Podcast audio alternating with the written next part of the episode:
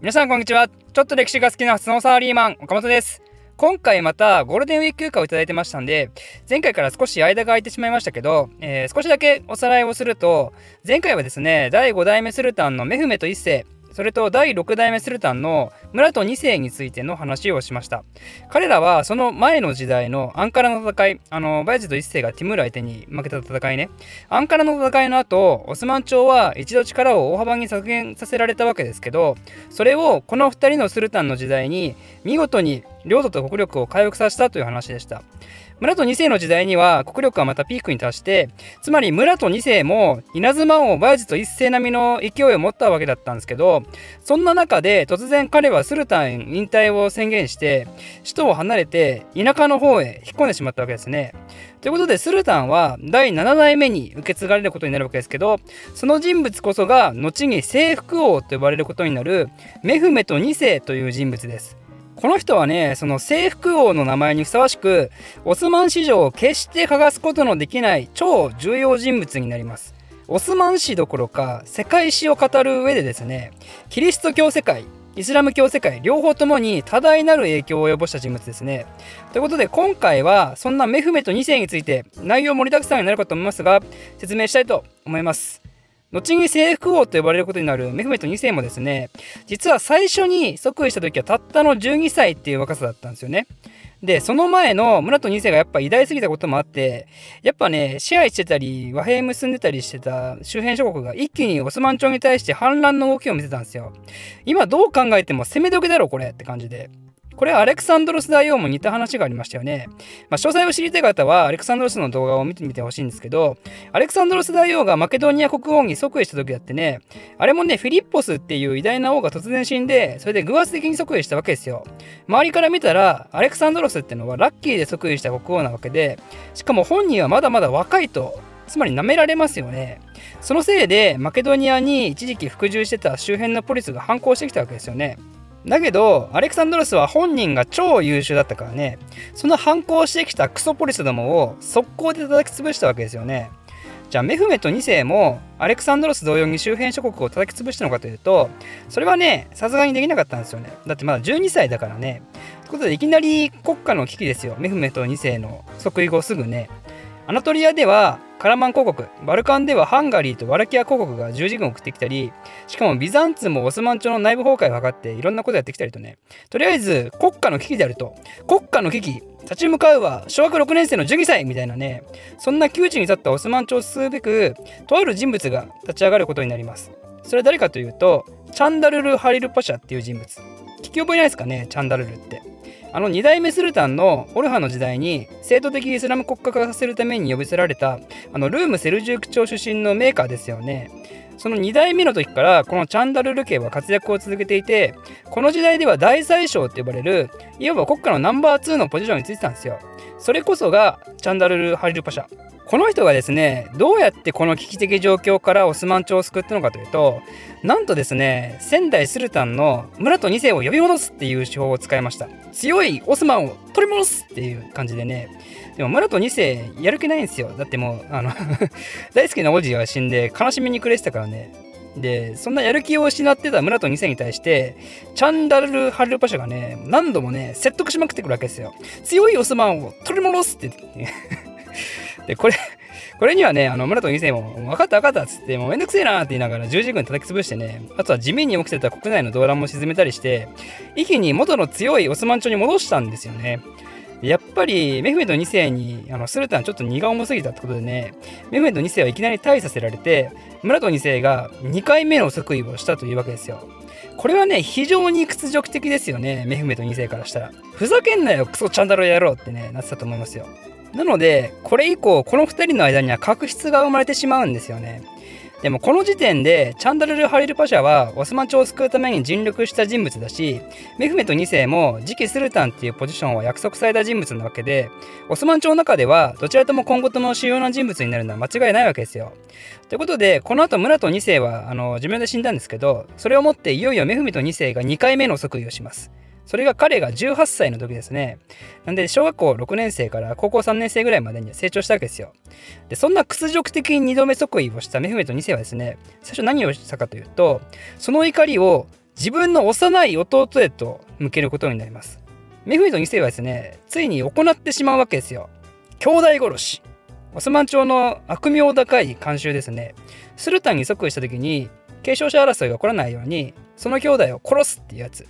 今までもね、あの目を潰したり正式に争って殺したりはしたけど、メフメト2世以降のスルタンから兄弟の意思を問わず、年齢も問わず、スルタンになれなかった兄弟は皆全員処刑されることになるんですよね。その慣習が始まったのがメフメト2世による弟の処刑からと言われています。これが始まったのが1451年なんですけど、兄弟殺しってさすがにちょっとイメージ悪いんじゃないってなって廃止させられたのが1603年のアフメト1世の時代になるんで実に150年もの間君主が変わるたびにその兄弟は殺され続けてきたわけですよ。でイスラム法によると王族どころか普通の一般ムスリムですらね裁判なしで処刑するのってタブーなんですよ。でもそれを OK とするためにメフメト2世わざわざね兄弟殺しっていいことだよねっていう理屈を通して法律を作って明文化したんですよね。とんでもねえなこいつ。ということでこれで彼の屈辱に満ちた怒りは無事浄化されたかと思いきやですね。その後も彼の怒りは収まらず次の矛先はなんとコンスタンティノープルっていう都市へ向かうことになります。コンスタンティノープルの攻略っていう目を実は彼は小さい時から持ってたんですよ。なんかコンスタンティノープルの地図を見た時に絶対征服してやるみたいなねそういう感情にとらわれて以降ずっとこの都市の攻略を夢見てたらしいんですよ。それをついに実行に移す時が来たと。弟を殺し鬼となった俺はもはや誰も止められないと。でそれに対していやいやそんなんダメっしょっていう人物が国内にいました。それがあの犬猿の中のチャンダルル・ハリルパシャで。いや鬼とか何言ってんのお前って。ダメっしょそんなの。まあ、やっぱりそんだけコンスタンティノープルっていうのは防御力に優れた都市で攻略するのが難しいと。つまりお前またこの国を危機にさらしたいんかって思うわけですよね。それを一回救ってやったのは誰だと思ってんだみたいな。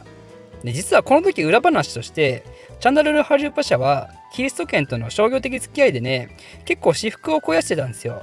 なんでそんな商売相手のビザンツを攻めるメリットもないしせめて失敗しても悲惨な目に遭うしやっぱり攻撃する意味が全くないんですよね彼からしたら。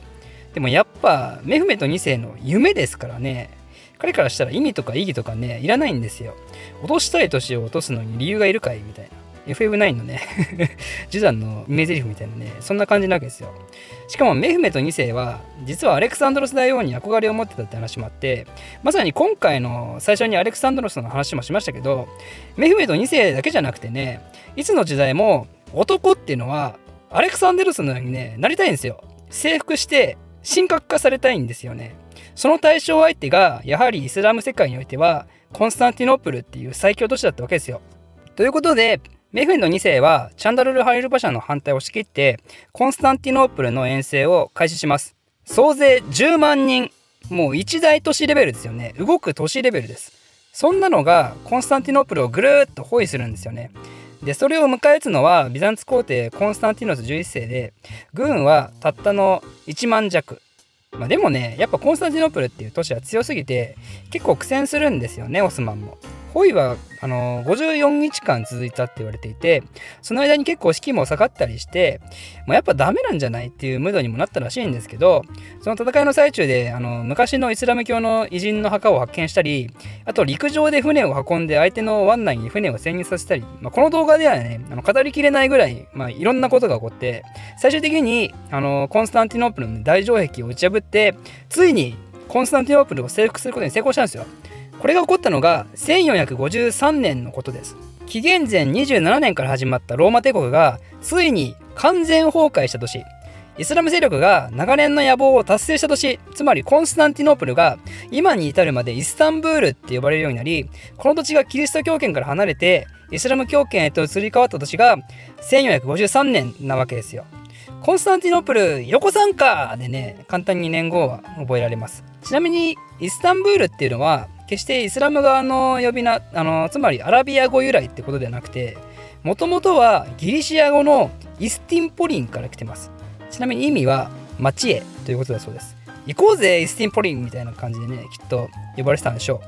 う。でそんな大偉業を成し遂げたメフメト2世はですね首都を早速このイスタンブールに移してそれまでコンスタンティノープルの象徴だったあの聖ソフィア教会をモスクにしたり速やかにイスラム化させます。その他にも荒廃していた都市の復興政策を矢継ぎ早に展開したり周辺の都市から商人とか職人を強制移住させたりしてオスマン帝国の首都としてね着実に発展していくことになるわけですよ。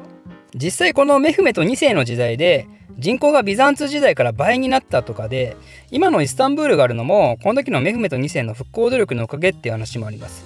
ちなみに少し話は脱線するんですけどこの後イスタンブールがキリスト教世界によって征服され返すのはね果たしてあるのかどうかというと実はあります。それはいつかというとあの第一次世界大戦ね。第一次世界大戦でオスマン帝国が連合国相手に敗北をするっていう、まあ、そういうイベントがありますんであの第一次大戦を見てない方はぜひそちらの動画も見ていただいてつまり逆に言うとそれまでそれまでね20世紀までイスタンブールの侵略を許さないほどにオスマン帝国っていうのはこの後も成長を続けていくということになりますでこのコンスタンティノープル包囲戦の後日談になりますけどこの戦いを反対しまくってたチャンダル・ハリウパシャはねメフメト2世によって処刑されますお前ビザンツと裏でこそこそ会話しとったやろっていう罪ですよね。しとっとうと裏でビザンツとってね。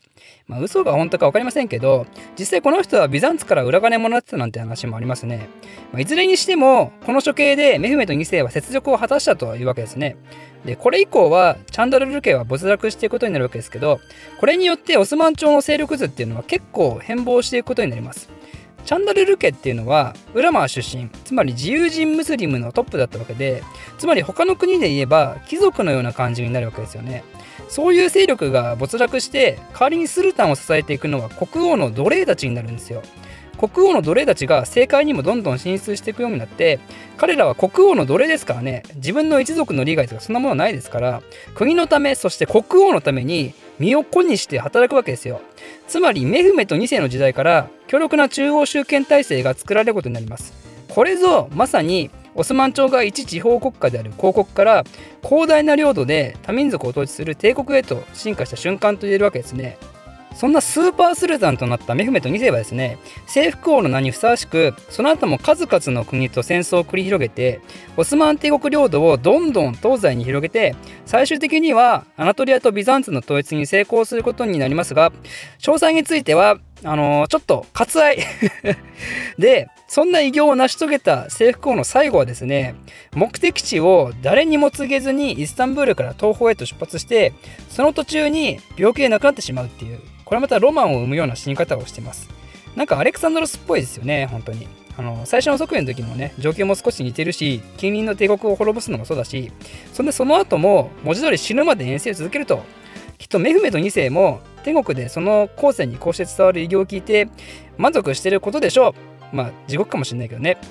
ということで、えー、征服王メフメト2世の話はここまでとして今回だいぶ省略してましたけど本当にあのコンスタンティノープル包囲戦のエピソードだったりその後もドラキュラ公もしくは口差し公とも呼ばれるワラキア公ブラド3世との壮絶な戦いとかね語りきれない話はいっぱいありますんで今回少しでも興味を持った方は是非どんどんメフメト2世について調べてみてください。あと、去年ぐらいにネットフリックスで公開されたオスマン帝国のドラマがあるんですけど、これはメフメト2世を主人公にしているらしいです。まあ、私はまだ見てないんですけどね。これも面白いらしいんで、興味ある方は、ネットフリックスを契約して、ぜひ見てみてください。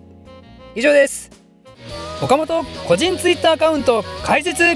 興味ある人は岡本歴史で検索してください私の非生産的なつぶやきに興味ある方はぜひフォローお願いします。